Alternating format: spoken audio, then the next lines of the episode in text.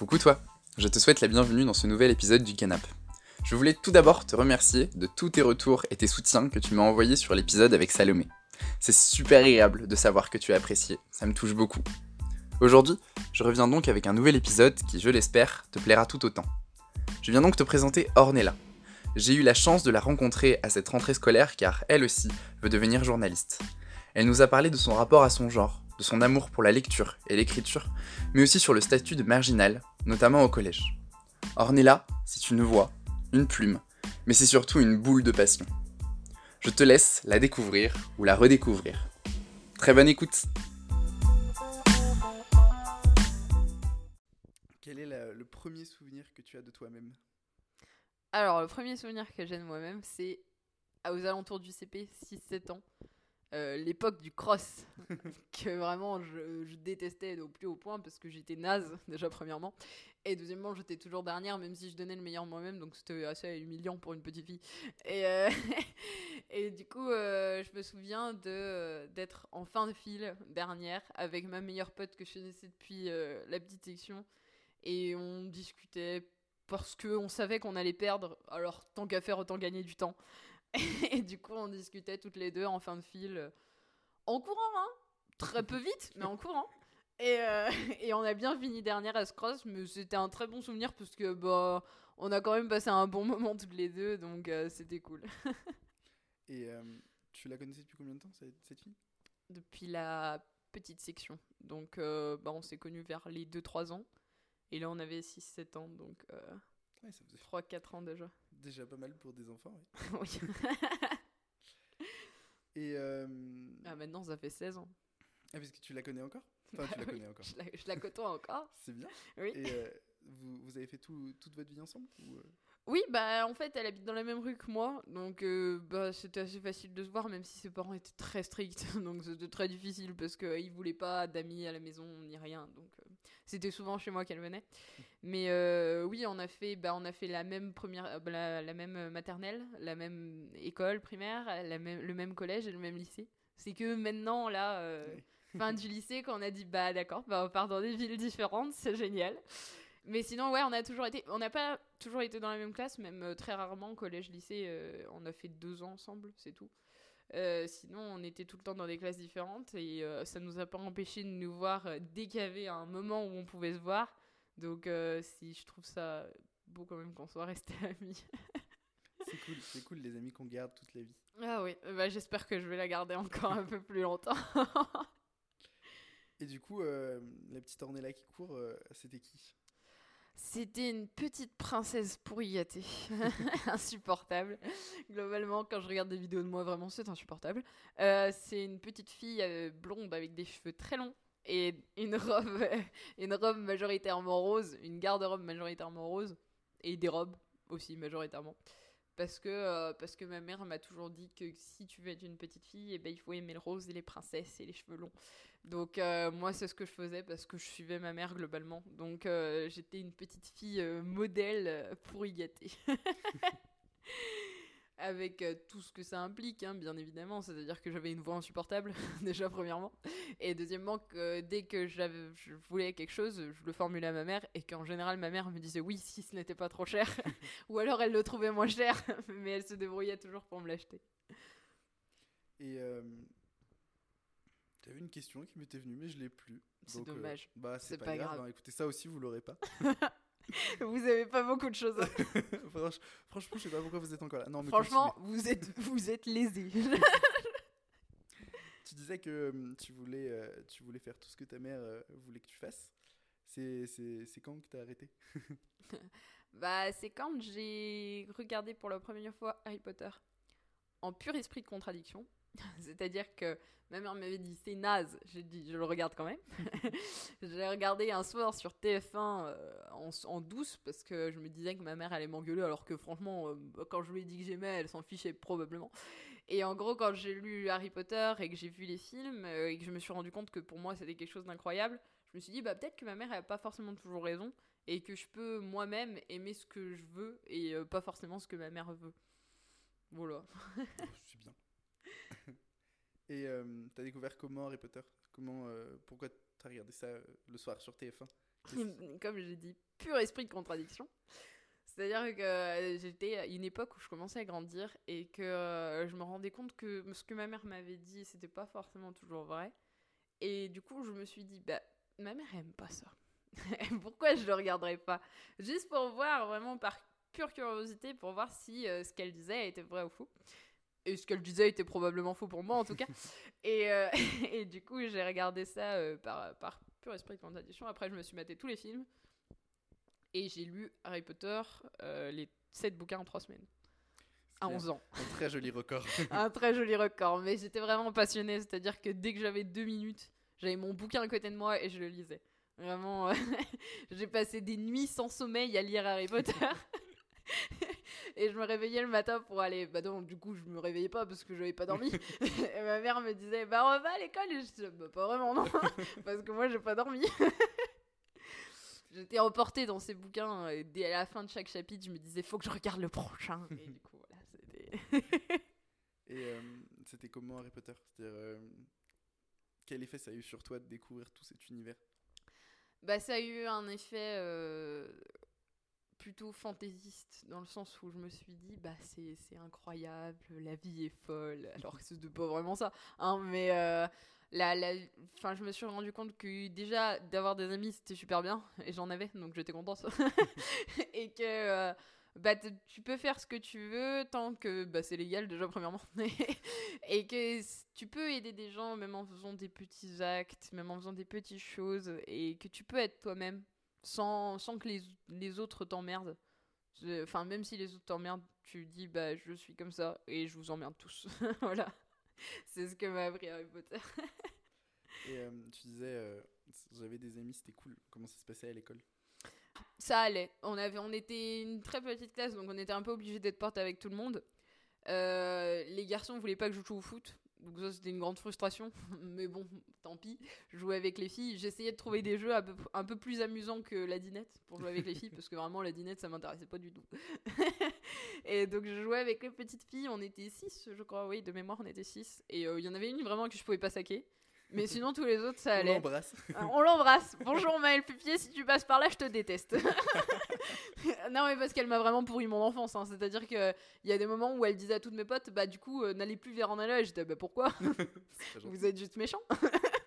Donc voilà, non, j'avais des. J'avais quelques potes euh, que enfin les six les six filles euh, ont formé un groupe euh, qui passait assez bien en général. C'est à dire que même celle que je détestais bah je la détestais mais je la tolérais. Elle était là bah ok si tu veux. Mais j'avais ouais tout mon groupe de potes avec quelques garçons comme mon voisin qui était vraiment un très proche très proche ami. Mais mais ouais c'était une, une époque très naïve. C'est à dire qu'on était vraiment tous dans notre petit cocon avec nos petits amis et tout allait bien Et euh, tu disais, euh, les garçons ne te laissaient pas jouer au foot. Est-ce que. Euh, bah non, bah. bah, une fille qui joue au foot. Oh y a. T'as eu d'autres d'autres tours comme ça sur le fait que t'étais une petite fille et que t'étais une petite fille? Oui, surtout une petite fille. bah, j'ai eu beaucoup de. Une fille parle pas comme ça. Euh, c'est-à-dire, quand on disait des gros mots, une petite fille, ça me dit pas de gros mots. bah, si, ça fait ce que tu veux, une petite fille. Euh, j'ai eu euh, des, une petite fille, ça ne court pas dans la cour, alors que vraiment, court, ça veut dire court, hein, vraiment, ça veut dire courir. donc, c'est vraiment, j'avais envie de courir, donc je cours, tu m'emmerdes. Et non, non, j'ai eu beaucoup de, de, de stéréotypes assez faciles dans le genre oui, Ornella, c'est bien parce que c'est une petite fille assez calme. Alors que bah, c'est juste que j'aimais lire, donc en général, quand je lisais, j'étais calme, hein, je courais pas en lisant, c'est pas très pratique. mais après, quand je sortais, bah, je, courais, je voulais courir, mais les gens me disaient Bah non, t'es une petite fille, tu vas jouer à la dinette. C'est chiant la dinette, vraiment, c'est très chiant. Je déteste ce jeu. Et euh, avec ma meilleure pote, donc, qui était un peu dans le même genre que moi, on allait jouer à l'épervier avec les garçons. Et euh, en général, c'était assez mal vu, mais nous, on était là, bon, on s'en branle, on a envie de jouer à l'épervier, on joue à l'épervier. Donc c'était. Non, c'était, à la fois. Enfin, tout le monde disait, bah, une petite fille, ça fait pas ça. Et moi, j'étais là, bah, une petite fille, ça fait ce que ça veut, et je vous emmerde. voilà. Et euh, les petits garçons, vous laissez jouer avec eux finalement, du coup, à l'hypervie À l'hypervie, oui, ça allait. En général, ça passait encore. Mais le foot, vraiment, jamais de la vie. Hein. Euh, J'avais beau appeler la balle, personne ne me faisait jamais la passe. C'était vraiment très triste. Donc, au bout d'un moment, j'ai abandonné parce que vraiment, courir sur un terrain pour pas avoir le ballon, ça sert à rien. C'était pas le but du foot. bah non. Et euh, du coup, tu disais que tu aimais beaucoup lire. Ça a fait quoi comme effet sur toi le début de la lecture? Le début de la lecture, dès la grande section, et j'avais envie de tout lire. C'est-à-dire vraiment, tu me donnais les trois, les trois mousquetaires, je le lisais. j'étais, j'étais euh, passionnée de lecture parce que je me disais, c'est un moyen tellement incroyable de raconter une histoire qui n'est pas réelle. parce que les films, à l'époque, je m'y intéressais pas forcément. Et j'avais pas forcément euh, envie de les regarder parce que deux heures et demie devant un écran, vraiment, moi je ne pouvais pas supporter ça. Par contre, devant un bouquin, ça passait très bien. Hein. Bon, je ne vais pas, savoir pourquoi. et, euh, et ouais, non, j'avais envie de découvrir tous ces, tous ces mondes, tous ces trucs, tous ces, tout ce qui se passait dans ces bouquins. Donc. Euh, c'était une ouverture d'esprit incroyable et j'étais trop heureuse quand ma mère elle m'a acheté bah déjà elle m'a acheté quasiment tous les bouquins au bout d'un moment elle en a eu marre parce que c'est un gros budget quand même et elle m'a dit je vais te prendre une carte de médiathèque. Et j'allais à la médiathèque tous les mercredis. Et tous les mercredis, je prenais six bouquins parce que c'était le maximum. J'en prenais six. Je les lisais pendant la semaine. Et le mercredi suivant, je revenais. Je ramenais mes bouquins. Je reprenais six bouquins. Et euh, c'était. Ça, ça, ça m'a ouvert l'esprit en même temps et ça m'a donné euh, le caractère que j'ai actuellement. Et ce que j'ai envie de faire actuellement, c'est grâce aux bouquins. Qu'est-ce que tu as envie de faire actuellement? J'ai envie d'écrire un maximum. Donc, euh, bah, écrire pour l'instant pour euh, en tant que journaliste parce que le journalisme, je trouve que c'est un métier fantastique qui te permet de voyager tout en, tout en travaillant, c'est absolument fantastique. Mais euh, d'écrire aussi euh, à titre personnel dans des, des, romans, des pièces, des, des vers. Beaucoup de vers. Beaucoup trop de vers actuellement. Mais ouais, non, j'écris à la fois les articles qu'on nous demande et que je vais écrire plus tard et euh, les articles, enfin les, les, les, bouquins en tant qu'écrivaine, même s'ils sont pas vraiment liés pour l'instant, euh, un jour peut-être. c'est une idée que tu as, en, une idée que as en tête euh, à partir de quand, l'écriture? À partir d'Harry Potter. Vraiment, le point culminant de ma vie, c'est Harry Potter. L'âge d'or d'Ornella. L'âge d'or d'Ornella, Harry Potter. Vraiment, meilleure chose. donc, je dirais pas que c'est l'âge d'or, mais c'est un âge qui m'a fait un, une plaque tournante, si tu veux. Euh, j'ai lu Harry Potter, j'ai fait, ben moi j'ai fait faire ça. et j'ai écrit euh, beaucoup sur le style de Caroline de base parce que bah, c'était ce que je lisais, donc euh, forcément. Et après j'ai commencé à développer mon propre style qui était mélangé de plein d'autres bouquins, dont Percy Jackson, les Sherlock Holmes que j'ai lu un peu plus tard, mais que voilà, les Arsène Lupin, les Trois Mousquetaires, tout ça, ça. C'était vraiment, c'est tous des bouquins qui m'ont beaucoup influencé dans mon style d'écriture. Et euh, à ce moment-là, ouais, je me suis dit, bah, c'est ce que j'ai envie de faire, j'ai envie d'écrire. Et euh, j'espère avoir progressé un minimum, parce que vraiment, les talents d'écrivaine de Ornella, 11 ans, c'était pas incroyable. Hein. Mais ça a progressé probablement. Enfin, je pense que si je lis ce que j'écris maintenant dans 10 ans, je serai pas honteuse. Puis si t'es honteuse, c'est que t'as encore plus progressé, donc euh, oui, c'est positif. C'est positif. Au fond, c'est positif. Et puis déjà, t'écrivais, c'est cool. Peu, peu, peu d'enfants font ce qu'ils veulent quand ils sont petits. Ils sont là, non, je veux pas. Moi, je veux pas écrire. Je pas le droit, je peux pas. du coup, tu disais Harry Potter, c'est une plaque tournante. Euh, ça t'a amené où? Donc, tu, tu, tu, tu es à l'école primaire, tu lis beaucoup, euh, tu découvres Harry Potter, et après? Et après, bah, Harry Potter, ça m'a juste donné envie de, de m'ouvrir déjà, premièrement, beaucoup culturellement. Enfin, vraiment, euh, tous les films que je peux voir, tous les livres que je peux lire, tout ce qui m'intéresse, j'ai envie de le voir actuellement. j'ai envie de le voir le moment où il sort, je vais le voir. Et, euh, et ça m'a donné aussi envie d'être comme je suis actuellement, c'est-à-dire déjà très franche, très honnête avec les gens mais aussi euh, assez, euh, enfin j'espère, assez imaginative. Et, euh, et ça m'a donné envie d'être journaliste, d'être écrivaine, d'être d'être tout ce que je veux être à, à l'avenir et tout ce que j'espère être pour l'instant à mon piètre niveau. et du coup, tu lis les Harry Potter vers 11 ans. ce qui arrive souvent 11 ans, c'est qu'on passe au, collège. Oui. Malheureusement. ça s'est passé comment? Euh, au début, assez mal parce que la rencontre avec les autres élèves, déjà, tu passes d'un environnement où tu avais 18 élèves dans ta classe à un environnement où il y en a 25. Donc déjà, ça fait mal. Et il y a 1000 élèves dans le collège entier et tu n'es pas dans les mêmes euh, classes que les gens de ta classe d'avant. Donc euh, ça fait un choc assez euh, élevé et en plus euh, vu que j'avais déjà ma personnalité assez forte de j'ai envie de lire, j'ai envie d'écrire, laissez-moi tranquille. les gens me disaient bah non mais il faudrait que tu grandisses avec tes t-shirts Harry Potter et Disney, ça va pas du tout. Et moi j'étais bah si. Est-ce que je vous emmerde? Je ne crois pas. Donc laissez-moi tranquille. Donc au début j'étais vraiment en mode ouh pardon. j'étais vraiment en mode bah il va falloir peut-être que je me conforme un jour aux autres, c'est-à-dire m'habiller avec des jeans et des t-shirts noirs.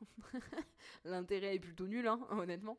Et euh, après, je comprends qu'il y a des gens qui aiment s'habiller comme ça, mais là, c'était vraiment l'effet mouton. Et euh, moi, je voulais pas être faire partie de cet effet mouton. Donc très vite, je me suis dit bah OK, je suis différente et bah je vais vivre comme ça. Et plus vous me dites que je suis différente, et plus je le vivrai plus je serai différente et plus je vous emmerderai parce que vraiment c'est mon but.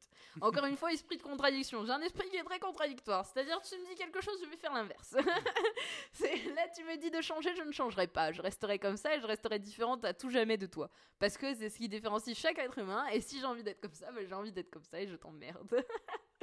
voilà. Donc, non, assez tôt, je me suis dit euh, que toutes les insultes que les gens pouvaient me faire sur ma façon d'être ma réussite à l'école parce qu'ils étaient jaloux, c'est naze. ma réussite à l'école, ma façon d'être, ma façon de, d'écrire, de, lire, de quoi que ce soit. Et j'étais là, bah, ça me passe au-dessus et je veux plus jamais en, parler. Enfin, si vous m'en parlez, bah, très bien. si vous n'êtes pas d'accord avec moi, ça n'est pas mon problème. non, m'en parlez pas. du coup, tu, euh, tu, tu, es un peu marginalisé. un peu, euh, un peu beaucoup. J'avais vraiment très peu d'amis. Hein. Et euh, quand est-ce qu'ils arrivent les... Enfin, parce qu'aujourd'hui, euh, comme je te connais, tu es quelqu'un de très sociable. Donc, j'imagine que les amis sont arrivés à un moment Les amis sont arrivés, oui euh, bah Déjà, j'avais une amie qui était assez proche en cinquième. C'est-à-dire qu'on était dans la même classe en sixième, mais qu'elle était très timide. Et on s'est retrouvés toutes les deux en cinquième. Et en cinquième, il y avait vraiment que des bolos dans les classes. Donc on était deux, assez sympas. Et du coup, on discutait toutes les deux. C'est une amie qui est toujours avec moi. Et euh, bah c'était pas forcément une amie qui avait les mêmes centres d'intérêt que moi, mais qui était vraiment très gentille et qui est toujours très gentille. et euh, par contre, en 4ème, 3ème, je me suis retrouvée dans une classe avec beaucoup de gens qui étaient comme moi. Mhm. Et euh, dont trois personnes en particulier, qui étaient vraiment, on fermait le club des quatre. C'était vraiment, on, dès, dès les vacances d'octobre de la première année, on, on s'est invité. On s'est invité euh, chez, une des potes. Et vraiment, on a tout de suite sociabilisé toutes les quatre. Et euh, d'avoir les mêmes centres d'intérêt, de pouvoir discuter de tout ce que j'aimais avec ces gens-là, ça m'a vraiment boosté dans mon, côté euh, marginal. Je me suis dit, bah ok, si être marginal, ça me permet d'être ami avec d'autres marginaux, bah c'est génial, moi je suis d'accord. Donc je suis, ça m'a conforté dans mon idée. Et c'est des potes avec qui je suis toujours pote actuellement et qui est vraiment, je sais que dès que tu, peux, tu veux parler d'un truc en particulier, elles vont te dire Ah, bah tiens, je l'ai lu et je peux en discuter avec toi. Et euh, rien que ça, pour moi, pour la petite moi de, de quatrième, c'était incroyable. Donc euh, voilà, les amis sont venus euh, à ce moment-là et je suis restée à peu près avec la même bande jusqu'à la fin du lycée. Et fin du lycée, je me suis dit Bah ok, maintenant il va falloir sociabiliser, tout en restant toi-même. Donc j'ai continué de dire ce que j'avais à dire, c'est-à-dire d'être très franche. C'est que j'aime ça, ça, ça, et que si t'aimes pas ça, ça, ça, et eh ben c'est fini pour toi. On ne sera jamais amis. Donc euh, non, non, j'arrive à être sociable avec des gens même que j'aime pas forcément, parce que j'arrive à mettre un peu d'eau dans mon vin maintenant, ce qui n'était pas le cas à l'époque, clairement. Mais, euh, mais pour être sociable avec des gens qui, me touchent dans leur, euh, dans leur démarche euh, artistique, par exemple, ou des trucs dans le genre, bah je, vraiment, il n'y a aucun problème. Les gens viennent vers moi, je suis là, mais je vous aime tout de suite. tu parlais de la fin, euh, de la fin du lycée. Ça a, été, ça a été comment pour toi, la fin du lycée? Ben, c'est un peu la même histoire qu'avec l'école primaire, c'est-à-dire qu'on allait tous dans le même lycée. Donc, euh, je, connaissais, enfin, je connaissais 90% des élèves du lycée, parce que c'était des gens qui étaient dans, mon ancien collège. Mais euh, je suis rentrée en seconde et j'étais toute seule dans ma classe. Je ne connaissais personne. Et c'était vraiment une des pires années de ma vie. Parce que euh, c'était des gens qui n'étaient pas très forts à l'école et qui méprisaient toute personne qui était forte à l'école. Et vu que j'avais des prédispositions pour l'école, et bah vraiment j'étais la, meuf qui était toute seule au fond et qui essayait d'écouter un minimum le prof. Alors qu'eux faisaient que la merde et voilà. Donc euh, pendant toute cette année-là, je me suis sentie euh, vraiment là, j'ai senti la marginalisation. C'est vraiment là que je me suis dit bah là, euh, c'est pas cool. Je suis toute seule, c'est chiant. Et bah, après, ça s'est arrangé dans le sens où j'allais beaucoup vers d'autres classes, vers déjà la classe de mes deux potes qui étaient en classe théâtre et moi non, pas à l'époque. Après. Et sur, sur le coup, j'ai rencontré plein de gens qui faisaient du théâtre, plein de, de gens qui étaient plus à même de parler avec moi, avec qui je me sentais mieux. Donc en général, j'allais vraiment dans ma classe juste pour les cours. Et euh, je restais avec les autres, euh, les terminales L. Oh, les terminales L du lycée Simone Veil. Incroyable, meilleure chose. Vraiment, je vous embrasse tous si vous écoutez ce podcast. Incroyable ces gens-là. Et euh, non, j'adorais, j'adorais les terminales L, je les trouvais incroyables. Et je discutais beaucoup avec eux, beaucoup avec la classe des théâtreux et très peu avec la mienne parce que vraiment je détestais ces gens et qu'ils me détestaient en retour donc c'était c'était réciproque. Voilà. Après, bah, ça s'est, mu- ça s'est amélioré hein, au fil du temps. euh, je me suis retrouvée avec mes potes en première et en terminale avec des potes euh, assez proches que j'avais du collège. Donc j'étais contente et ça s'est mieux passé. Je me suis mieux intégrée dans ce, dans ce lycée. T'as découvert le théâtre du coup en première, c'est ça?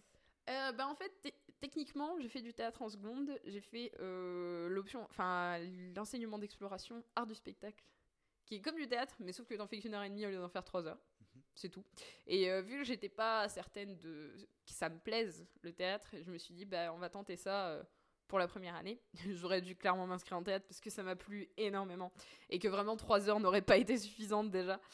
Et, euh, qu'en plus, dans la classe théâtre, je me serais sentie beaucoup mieux, mais bon, on va pas refaire le passé. Et non, après, ouais, j'ai découvert le théâtre en seconde et c'était. C'était un, incroyable. Moi, j'ad- j'adore le théâtre parce que j'adore parler déjà, premièrement. Et j'adore raconter une histoire par quelque moyen que ce soit. Et le théâtre me permettait d'en avoir un de plus et euh, de pouvoir euh, discuter avec d'autres gens, de, de, m'ouvrir un peu plus. euh. J'ai rencontré des gens formidables aussi en art du spectacle. hein.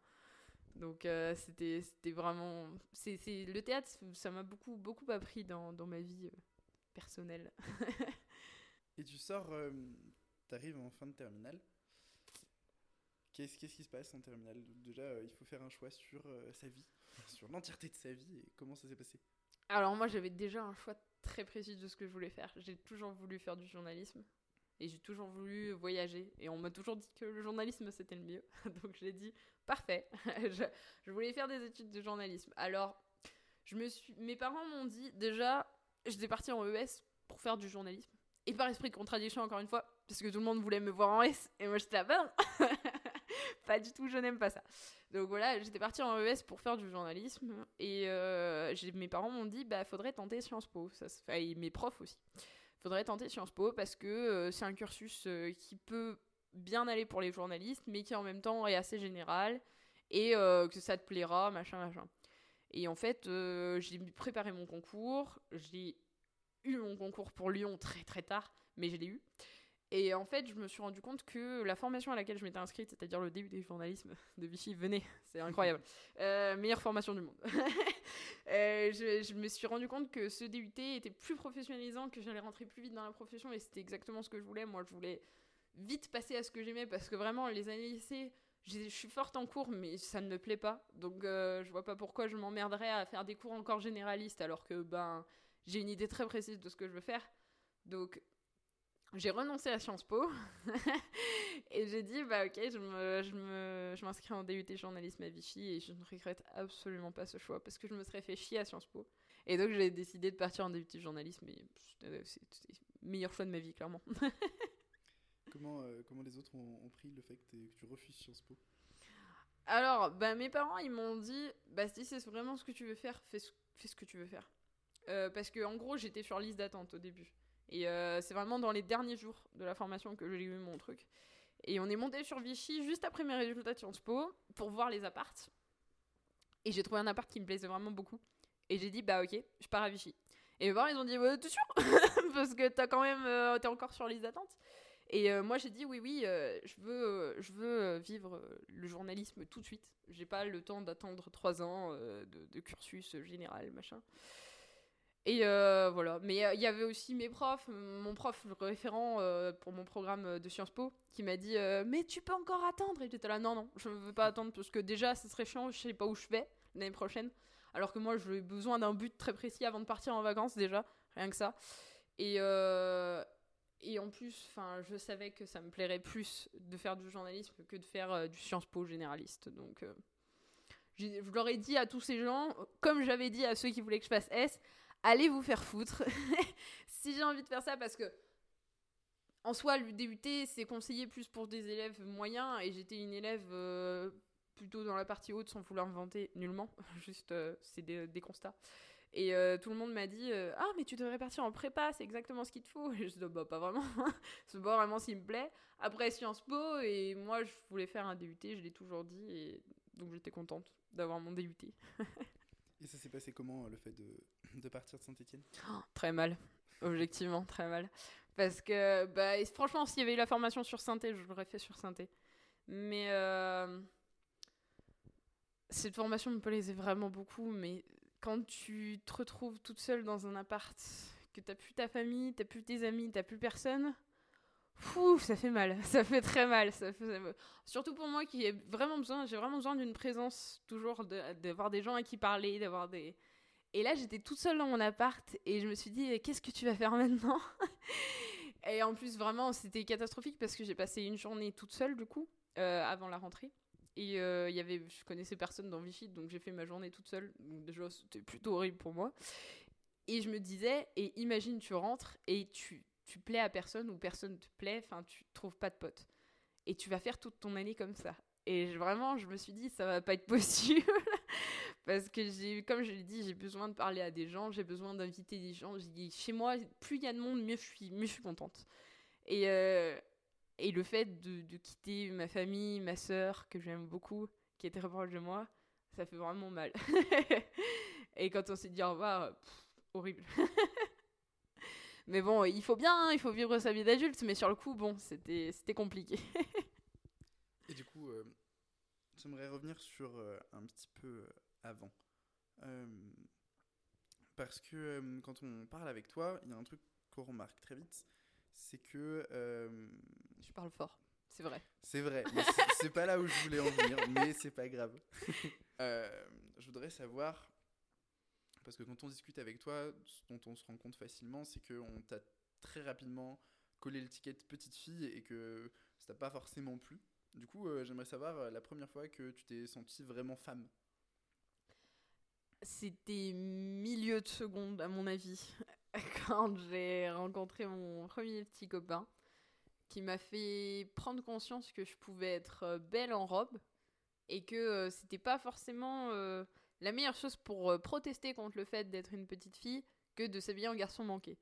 Qu'on pouvait euh, très bien protester contre le fait d'être une petite fille en étant en robe et que on pouvait plaire à des gens et enfin se plaire à soi-même parce que quand je trouve toujours qu'une euh, que je suis plus jolie en robe qu'en jean je me, je me trouve plus belle et je m'aime plus et du coup vraiment ce petit copain là bon sur la fin c'était pas fou mais au début il m'a fait prendre conscience de tout ça Ça s'est passé comment euh, la première fois que tu as été en couple avec quelqu'un? Parce que au début, tu disais que tu étais très fleur bleue. Du coup, euh, ça m'intéresse de savoir. Effectivement, j'étais très fleur bleue et euh, je le suis toujours un peu, mais euh, déjà en seconde, j'avais perdu un peu mon côté fleur bleue de, de, de, de, mes 7 ans. Mais euh, non, j'ai toujours été très fleur bleue et je suis toujours, c'est-à-dire que je crois pas à l'amour éternel, hein, mais euh, j'aime bien avoir des choses un peu romantiques, un peu qui parlent au cœur euh, avant de parler de sexe parce que vraiment bon c'est ch- c'est chiant et euh, non j'avais un petit copain qui était euh, assez mignon mais c'est moi qui ai fait le premier pas. c'est moi qui ai dit, parce qu'il était plus âgé que moi, et c'est moi qui ai envoyé le message en disant Bah, tu me plairais bien, est-ce que. Enfin, j'ai insinué, hein, je l'ai pas dit comme ça, mais tu me plairais bien, est-ce qu'on peut imaginer un truc? Et c'est comme ça qu'on on a fini en couple. Et c'était assez mignon entre nous deux parce que moi, j'étais encore trop jeune pour. euh, Enfin, dans ma tête, pour euh, le sexe. Et lui en voulait. Et moi, j'étais là-bas, pas vraiment. Donc, du coup, on était vraiment juste mignons tous les deux. Et euh, non, c'était une, bonne relation. Je, je regrette pas en soi ce qui s'est passé. J'étais. j'ai des fleurs bleues, mais je le vis bien. Et ça a changé ta relation, du coup, avec le fait d'être une femme? Et euh, aujourd'hui, comment tu te sens avec ton genre? Euh, ben, je me sens euh, femme, vraiment femme, tout en étant, tout en ayant certains hobbies qui sont des hobbies de garçons. Je me dis que, enfin, des hobbies de garçons, ça c'est la société qui dit ça parce qu'en soi c'est des hobbies tout court, mais des hobbies qui sont considérés comme garçons. Je m'habille comme une femme et je vis ma vie comme une femme en espérant pas recevoir de préjugés en disant bah tu es une femme donc du coup tu ne peux pas faire ça. Euh, bah si je fais ce que je veux. Voilà donc euh, je suis une femme certes mais je vis en tant que femme mais je veux pas qu'on me catégorise comme femme. Enfin je sais pas si c'est très clair mais en gros si on me dit bah tu es une femme donc tu fais ça non je suis un être humain donc je fais ça. C'est pas pareil. Euh, voilà donc je je vis femme. D'accord.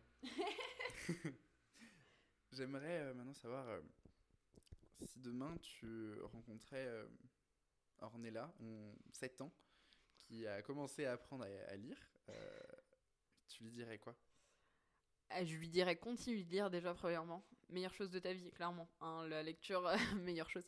Non, je lui dirais que sa vie, elle va changer, elle va changer beaucoup.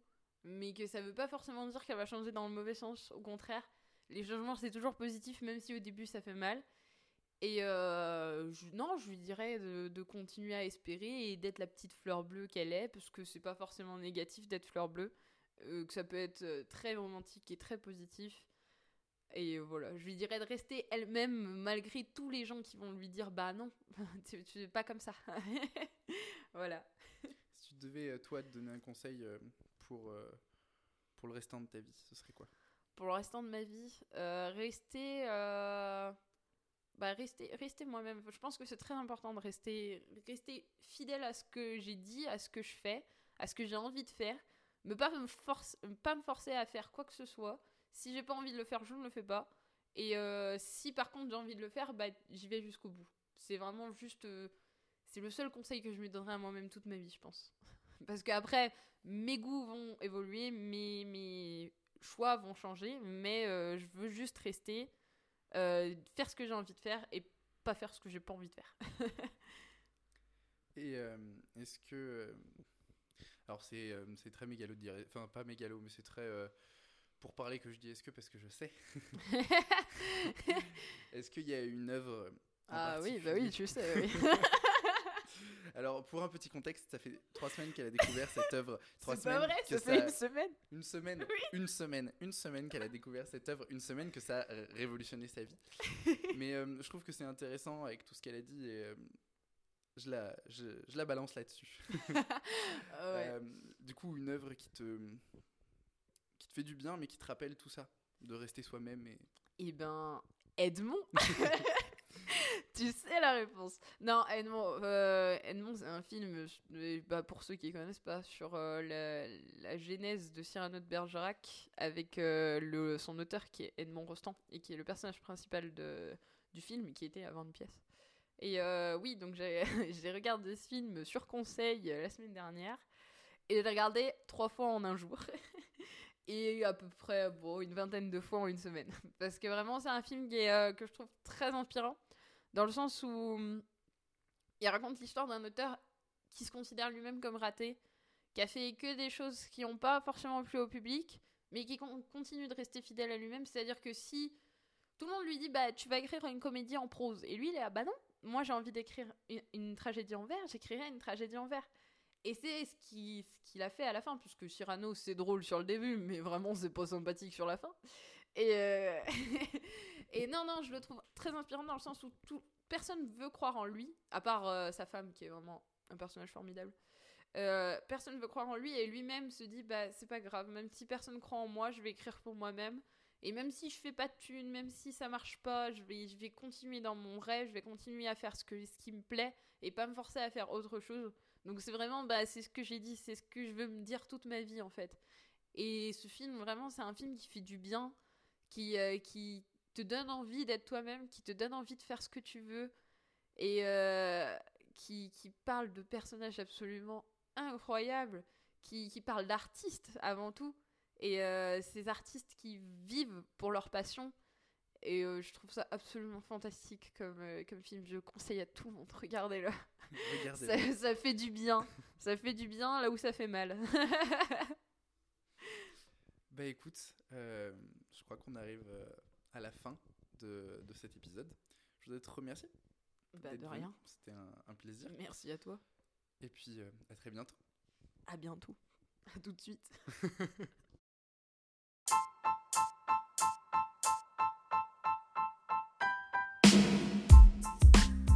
Merci beaucoup d'avoir écouté cet épisode. J'espère qu'il t'a plu. Je t'invite à venir me dire ce que tu en as pensé en commentaire YouTube ou sur l'Instagram du Canap. Je t'invite aussi à venir me suivre sur ces différentes plateformes ou sur les plateformes de podcast où tu peux écouter le Canap. Elles sont toutes dans les show notes de cet épisode. Si tu as une idée de personne qui t'inspire et que tu veux écouter dans ce podcast, n'hésite pas à me donner tes suggestions. En attendant, je te dis à très bientôt pour un nouvel épisode. Prends soin de toi.